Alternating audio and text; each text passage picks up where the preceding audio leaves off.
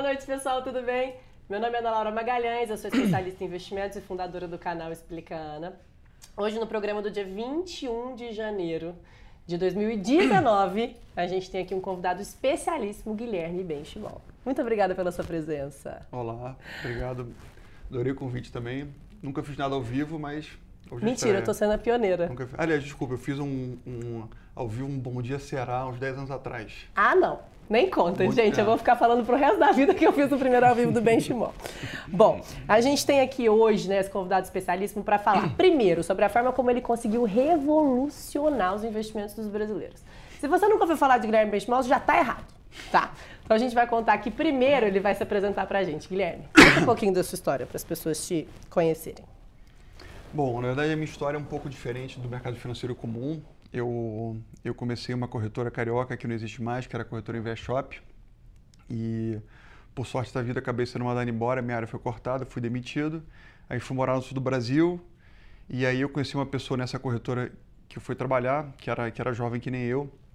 E a gente se convenceu a montar um negócio porque a gente, a gente achou que essa corretora não ia crescer no tempo. E assim começou a XP Investimentos. A gente, a gente queria empreender porque a gente achava que ia ser demitido se continuasse nessa corretora. Então a gente começou bem pequenininho, era uma salinha em Porto Alegre, a gente começou ganhando dinheiro dando aula, ensinando, e a coisa foi crescendo até virar o que a gente virou. Então, então no começo era eu, eu, Marcelo, meu ex-sócio, mais dois estagiários. A gente, a gente ganhava dinheiro uh, com cursos e palestras, e aí a coisa foi crescendo e a gente chegou até onde a gente chegou. Então, Caramba, você dava aula? Dava aula. Ensinava todo mundo? Ensinava todo mundo. Qual era a sua maior turma? Qual foi a quantidade de gente que você já deu aula no mais ah, eu, fa eu fazia turmas de no máximo 40 alunos. Então, a gente tinha um curso que era o curso Aprenda a Investir na Bolsa de Valores. E o que a gente inventou na época era algo que era diferente, porque a gente... É, assim, não é trivial você ser jovem e você convencer uma pessoa a confiar em você. Então a gente, a gente começou a perceber que era muito mais fácil convencer a pessoa a vir aprender com a gente do que convencer a pessoa a vir investir. Então a gente teve essa ideia que era, que era dar esse curso, e aí quem vinha assistir o curso era quem estava interessado em, em aprender sobre o tema, naturalmente queria investir naquele momento. Então quem assistiu o curso abria conta na sequência. Então a gente criou uma área comercial diferente, né? Caramba, que era uma área comercial. Foi, assim. É, foi assim. E assim que você criou toda essa rede enorme que você tem hoje de parceiros. Exatamente. A gente começava, a gente tinha montado um modelo comercial em pessoal, porque o normal, o que, que é? Você montar uma área comercial, você fazer visitas e etc. E a gente quebrou um pouco esse processo a gente não tinha área comercial que ia, que ia na casa da pessoa. O que a gente fazia era uma área comercial que, que ensinava e quem aparecia quem aparecia no curso naturalmente estava disposto a investir naquele momento. Bastava a gente ensinar bem. E aí é, acabava o curso, as pessoas se interessavam, abriam conta, abriam conta com a gente até que, até que a, gente, a gente começou a dar certo. E a gente comprou a corretora em 2007. A gente, por sete anos, virou... A gente era agente autônomo, e a gente comprou uma corretora de valores porque a gente queria, queria ter mais domínio sobre o processo. E logo na sequência teve a crise, teve a crise americana e tal. E a gente até 2007 a gente era uma corretora de renda variável. E aí, quando teve a crise, a gente só vendia basicamente ações. E quando você vende basicamente ações e tem crise, você não vende mais nada quase, né? E aí a gente começou a viajar um pouco no mundo, até que a gente conheceu uma corretora americana que é a maior corretora do mundo, que é a que é a Schwab, e, e a gente viu que uma corretora conseguiria ser muito mais do que apenas uma corretora de compra e venda de ações. A gente montou um shopping, um shopping de investimentos, um lugar que pudesse ajudar as pessoas a comparar investimento, a comprar não só ações, mas, mas comprar renda fixa, comprar seguros, comprar fundos e assim por diante. A grande vantagem é que, por ser uma marca independente, a gente conseguia vender tudo é, por tudo que o mercado oferecia. Então, os conflitos acabam sendo muito menores. E, e assim a gente chegou, chegou aos dias de hoje. Então a gente conseguiu acertar o nosso modelo ali em 2008. Ali foi quando a gente teve a visão de montar um, um shopping de investimentos. E aí tiveram, a gente comprou ao longo da jornada, a gente comprou 10, 10 corretoras, a gente comprou a marca Rico, depois comprou a marca Clear, depois teve a entrada de sócios ingleses, americanos, até que, até que ano passado a gente teve a entrada do Itaú como acionista, que deu para a gente um, um selo de qualidade muito grande e a gente, a gente, segue, a gente segue sendo super independente, mas tem por trás um acionista que traz credibilidade. Né? As pessoas, quando pensam em corretora de valores, não pensam normalmente ainda numa casa de longo prazo, né? pensam mais numa, uh, naquela casa de risco. e ter o Itaú por trás dá essa solidez a mais e, e, e a, acaba ajudando bastante a gente. É, legal. Até, desculpa, para trazer um pouco né, de credibilidade nesse aspecto, porque o brasileiro de fato está acostumado a investir em banco. E esse não é, na verdade, o maior problema hoje? Você não acha que o investidor brasileiro ele acaba sendo alienado a acreditar que ele tem acesso aos melhores produtos porque ele está numa casa em que ele tem uma conta bancária ali, ele, ele é acostumado a uma comodidade que, na verdade, não é a mais benéfica para ele? Você acabou de contar uma história super legal, né? Que 2007 foi quando vocês abriram aí um pouco depois da crise de 2008 para ver outras oportunidades, e foi quando surgiu a plataforma de produtos abertos. Perfeito. que é um dos é. grandes pilares disruptivos da XP Investimentos. Sem né? dúvida. Que é quando uma pessoa ali, ela, ela, abre uma conta, ela tem acesso a inúmeros produtos de diversos lugares. Então você consegue montar um portfólio de investimentos muito coerente e muito amplo, né? Então, Completo. É, assim, o que, uh, assim, o cliente que investe no banco é muito cômodo, porque no banco você, assim, entra o teu salário, você tem, você tem o cartão de crédito, a conta corrente, etc. É muito cômodo, mas essa comodidade custa muito caro. Então, o que a gente enxergou é, assim, no mundo inteiro, quando se pensa em investimentos, não se pensa no banco comercial, se pensa numa casa independente como a XP. Mas aqui no Brasil, aqui no Brasil a gente teve, teve vários anos de juros muito elevados, o que acabou gerando aquele investidor mais preguiçoso, porque você tinha alto rendimento, alta liquidez e baixo risco. Então não tem por que o cliente comprar coisas muito diferentes porque o CDI era, era muito bom. Uhum. Então, então o banco ele, ele cobra caro, mas acabava te oferecendo algo muito interessante porque o CDI era caro anyway. Mas quando a gente começa a, a, a entender um pouco essa indústria e ver que 95% da poupança do brasileiro está dentro dos bancos e no mundo inteiro é 10% nos bancos e 90 fora, a gente começou a ver essa oportunidade que, olha, tem uma oportunidade de cada vez mais conscientizar a população de que se ela estiver no banco, ela vai ter comodidade, mas o banco não é, não é tão aberto assim, o banco não tem um gerente tão, tão alinhado uh, com seus interesses e por conta disso você acaba tendo custos muito maiores e acaba não tendo um serviço adequado. Então, então essa é a nossa grande oportunidade, é mudar essa indústria toda que, que já mudou no mundo inteiro e aqui no Brasil com, com um cenário macroeconômico mais favorável, a gente acha que isso, vai, isso tende a ser cada vez mais forte nos próximos anos. Excelente. Acho que esse cenário macroeconômico, inclusive, ele acaba sendo um belo de um gás, né? Porque, igual você falou, é. o brasileiro está acostumado a deixar dinheiro em renda fixa em banco, poupança, por assim dizer, porque ele acredita, né, até historicamente falando com esses juros altos que a gente sempre conviveu, principalmente desde a existência do Plano Real, até a antiga poupança. Né? Eu até tive uma pergunta dessa esses dias me explicando no, no Instagram. Ah, mas quem está na poupança desde a antiga regra ainda não tem uma remuneração legal? Bom, a nova regra está em vigor ali desde 2012 e a gente tem, né, quem, a, a Selic, se ela tiver menor ou igual a 8,5% ao ano, que é o caso de agora, a gente está numa taxa de juros a 6,5% ao ano, você vai levar 70% da Selic, mais a TR, né, a taxa referencial, que já está praticamente zerada.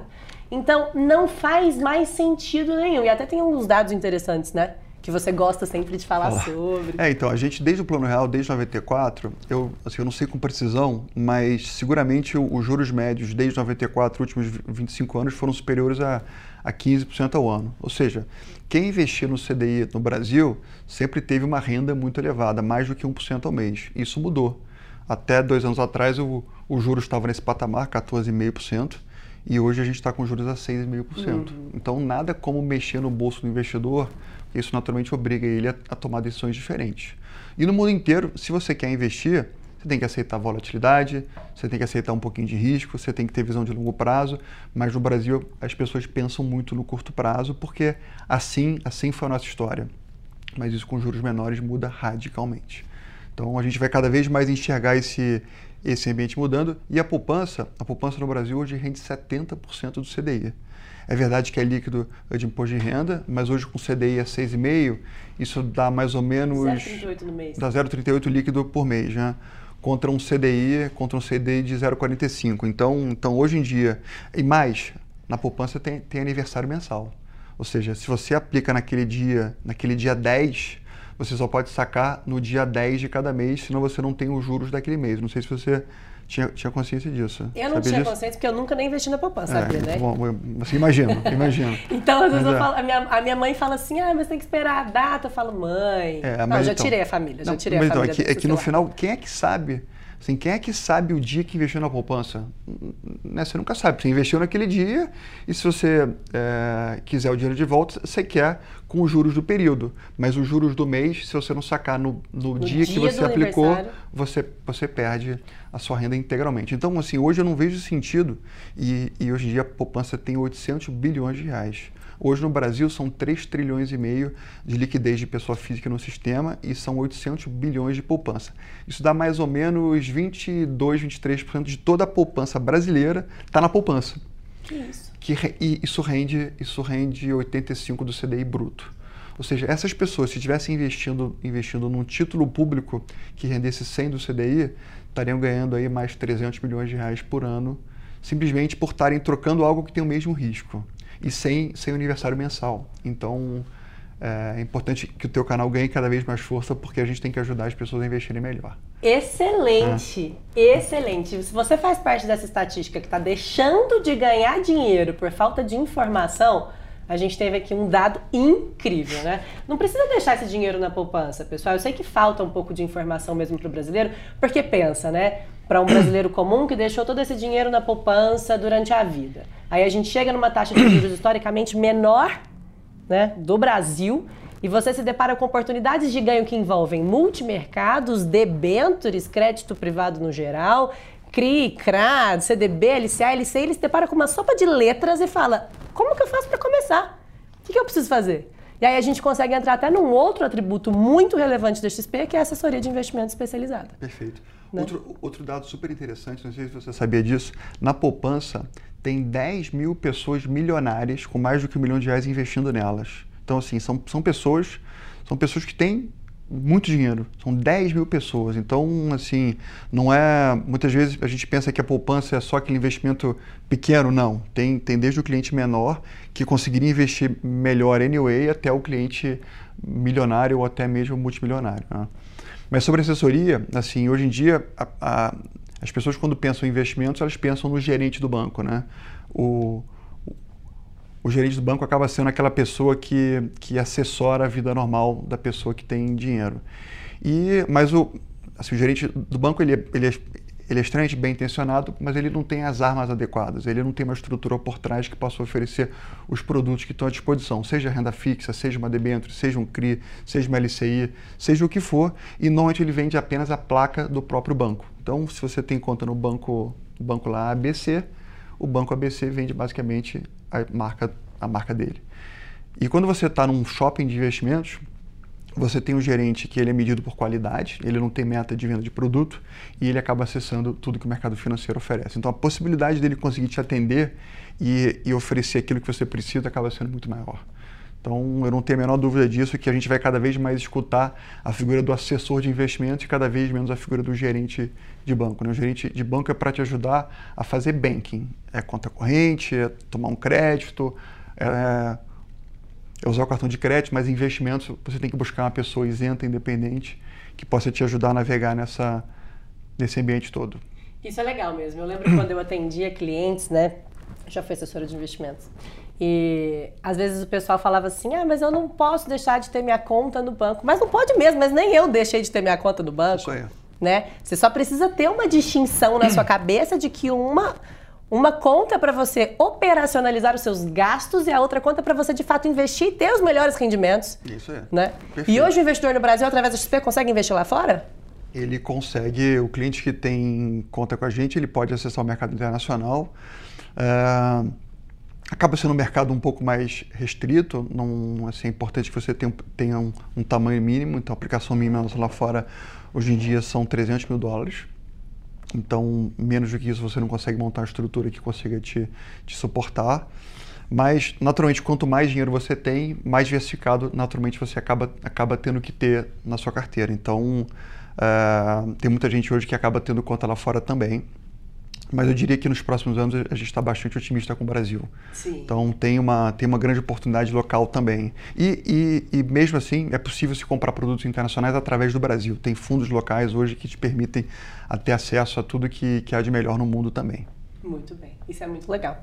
É, Para quem não sabe, gente, abrir uma conta na XP é totalmente gratuito, tá? Inclusive essa assessoria de investimento, ela é gratuita.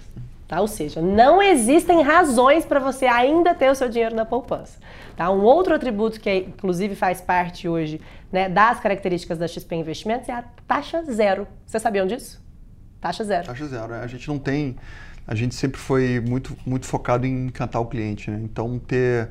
A gente medindo através de N pesquisas, a gente percebeu que o cliente tem muita. É, ele fica muito incomodado com as taxinhas que o banco cobra, seja taxa de, de, de manutenção de conta, de cartão de crédito, de, de DOC, de TED, etc, etc. Então aqui na XP não tem nenhum tipo de, de custo fixo. O que a gente cobra, a gente cobra uma comissão do produto vendido. Né? Então, então tudo que o cliente compra aqui na casa, existe uma comissão. As comissões são todas muito parecidas.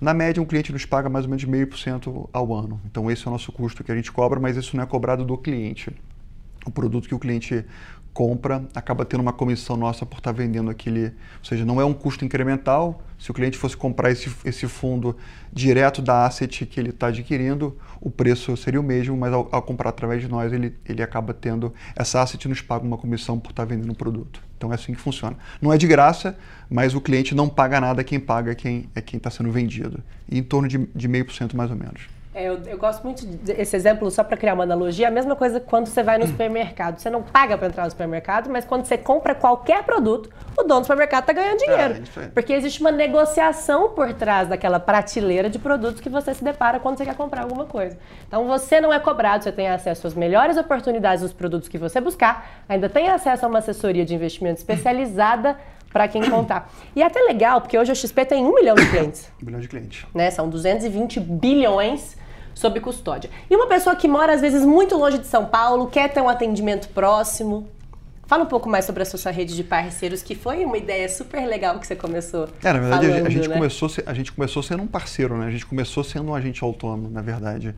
Então tem dois caminhos, né? O cliente, a gente tem dois tipos de perfis de cliente. Tem um perfil de cliente que ele que ele quer buscar mais uma assessoria e por conta disso a gente tem hoje 650 escritórios Brasil afora. São, são escritórios que têm, a, têm a, a sua própria bandeira e que atuam em parceria com a gente.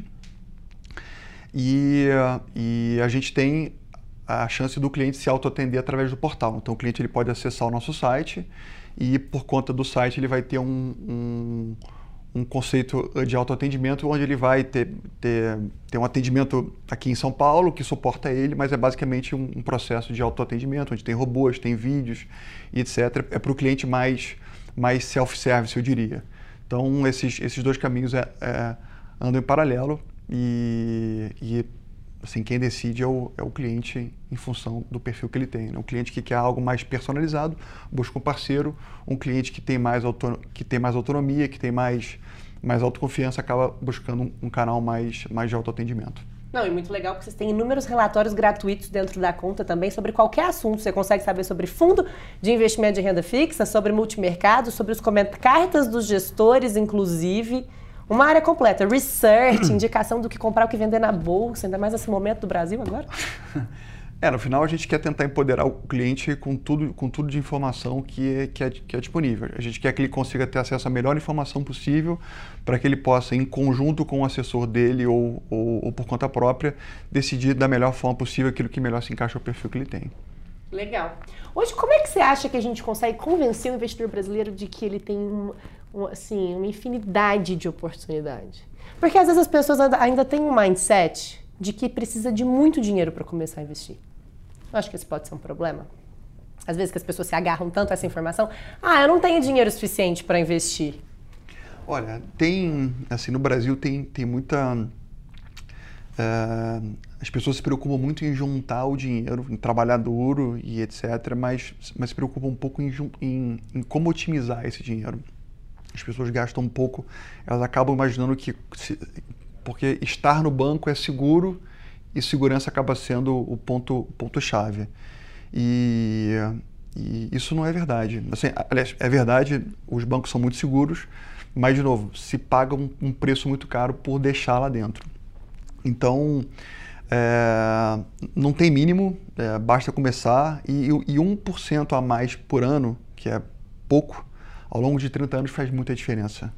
Então, é, 1% ao ano durante, durante por 30 anos é, é só fazer a conta que não tem HP, mas deve dar em torno de 40% a mais. Então, ou seja, você pode ter 40% mais de ganho se você, se você é, conseguir 1% a mais ao ano.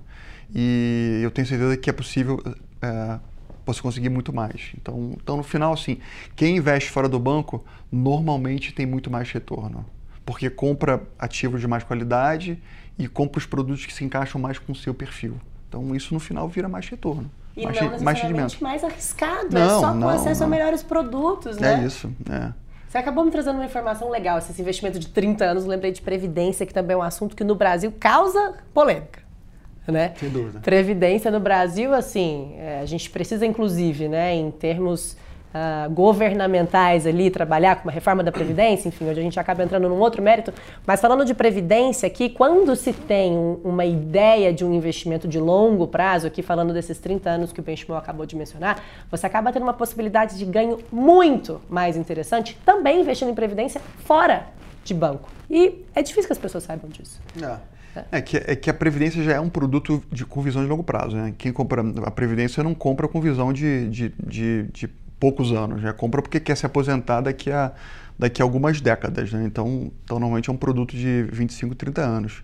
E, de novo, se você vai montar um, pro, um projeto de longo prazo, onde você vai querer se aposentar daqui a 30 anos que seja, 1% a mais, 2% a mais ao ano por 30 anos faz muita diferença. Talvez naquele ano especificamente não faça muita diferença, mas se você somar isso ao longo dos anos, os juros compostos nesse processo é uma conta brutal lá na frente. Então, para quem quer investir a longo prazo, para quem, quem faz aposentadoria, fazer conta e comprar algo competitivo e, e, e, e que se encaixa de novo com o perfil que você está buscando, faz muita, muita diferença. Assim, muitas vezes você pode se aposentar 5, 10 anos antes daquilo que você tinha imaginado. Muito bom. Ó, tem muitas perguntas aqui, eu até fui comentando algumas, tá, gente? Eu não pulei vocês, vocês devem ter percebido que eu até falei algumas coisas aqui. Tem uma agente autônomo que está seguindo aqui, vendo a entrevista. Ela chama Adriana Ricci. E ela te pergunta: qual o maior conselho que você daria para quem ainda é um agente autônomo de investimentos com pequeno patrimônio? É uma pergunta legal, porque vocês têm uma rede muito ampla, né? Como é que é um agente São autônomo? escritórios? São 650 escritórios. No hoje. Brasil inteiro? Brasil Quantas inteiro. pessoas? São mais de 4 mil pessoas hoje. 4.100 pessoas aproximadamente. Nossa, Muita é gente. gente. É, É gente. gente. ajudando esse Brasil.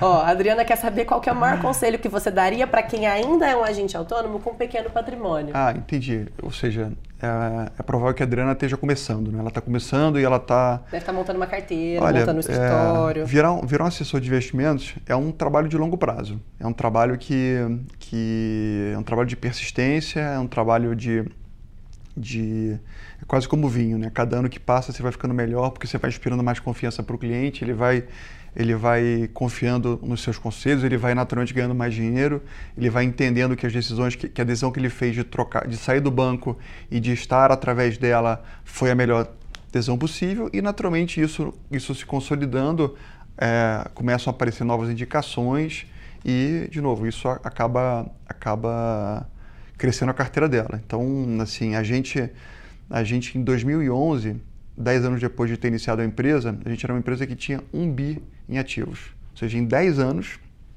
a gente conseguiu convencer um bilhão de reais de clientes a estarem com a gente é, hoje são 220 bilhões, ou seja, em 10 anos a gente fez 1 bi. Em 9 anos a gente fez 220 bi. Nossa. Então é um trabalho de confiança, é um trabalho de longo prazo para quem, para quem de fato quer ajudar o cliente. Então, se você estiver focada no interesse do cliente, eu tenho certeza que está, tenho certeza que, que, a, que a, sua, a sua carteira vai naturalmente crescer no tempo. Muito bem. Olha esse comentário do Felipe Lopes, que legal. Teria que ter a disciplina de educação financeira desde o ensino fundamental. Creio que não teríamos, então, muitos brasileiros pagando altas taxas, altas taxas para os bancos e investindo na poupança. Que conselho você dá hoje para o brasileiro que está assistindo a gente? Você que é- hoje é uma grande referência no assunto, né? Querendo ou não. Por trazer esse movimento disruptivo, por trazer essa oportunidade das pessoas conseguirem é, revolucionar os próprios investimentos. É que no final, Ana, assim, quando a gente tem um cenário com CDI alto, de novo, o CDI histórico do Brasil, últimos 25 anos, é superior a 15%. Ou seja, por mais que o banco cobrasse uma taxa muito cara, supondo que o banco cobrasse 2% ao ano, ainda assim sobrava para o cliente 13%. Então, ainda assim sobrava muitos juros. Então, esse ambiente de, de alocar no CDI, que, que novamente tem alto retorno, tem baixo risco e tem alta liquidez, isso gera investidores preguiçosos, entre aspas. Por que, que eu vou entender se é tão simples? É, quando a gente muda, a gente muda as condições macroeconômicas, a gente começa a ter um juros mais razoável, mais comparável a pares do mundo, isso, isso naturalmente mexe no bolso das pessoas porque elas não vão ter mais aquela renda que elas tinham e isso começa a fazer a transformação. Então, a transformação não consegue ser feita quando os juros ele está alto. Por quê? Porque não tem por que as pessoas sentido, assumirem né? risco. Deixa lá, é, deixa lá porque, tá, porque bem ou mal o banco, aliás, você vai conseguir investir melhor fora do banco, mas mesmo no banco você vai ter uma renda muito alta. Com o cenário agora diferente, com juros menores, isso começa a obrigar as pessoas a pensarem a longo prazo a, a terem carteiras mais longas, com um pouco mais de risco e assim por diante, porque senão elas não vão ganhar dinheiro. Assim, hoje com o CDI a 6,5%, se tirar imposto de renda e tirar a inflação, os juros reais são de 2% ao ano, nada. 1,5%, é nada, é nada. Isso, essa pessoa tem 100% do CDI, o que no banco, o que no banco ela não consegue na média. Ela consegue um 92, 95 no máximo. Então, isso, isso vira juro real de 1,5, 1,3 às vezes.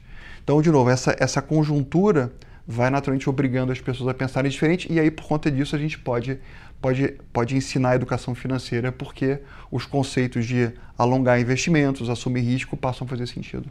Excelente. A gente está nos últimos três minutos, ó. Quem quiser mandar pergunta, tá na reta final. Vou, vou pegar aqui uma, uma pergunta Cadê? Perdi. Ah, não, achei. Carlos Sabino. Carlos Sabino fez uma pergunta polêmica, que eu acho que na verdade engloba, alguma, engloba coisas que outras pessoas querem saber, porque outras pessoas até mandaram aqui. Ele falou: poderia falar sobre o futuro Banco XP aprovado recentemente? É verdade essa história? É verdade, história. é verdade. O, o, banco, o banco, sempre é importante deixar claro que a gente não está se transformando num banco. Pelo contrário, é, e, de novo, todo cliente que investe com a gente ele tem que ter conta no banco porque a gente não consegue oferecer serviços bancários como conta corrente, como transferência, TED, etc., que a gente só permite é que o cliente invista através de nós. E, e, o que a gente quer com o tempo é começar a oferecer outros serviços que possam fidelizar o cliente e possam permitir que ele corte o cordão umbilical que ele tem com, com o banco onde ele tem conta corrente e concentre integralmente tudo com a gente. Então esse banco no começo ele vai ser um banco focado em oferecer um crédito muito barato e por isso que a gente tem, tem que ter o banco, porque com a corretora a gente não pode oferecer crédito.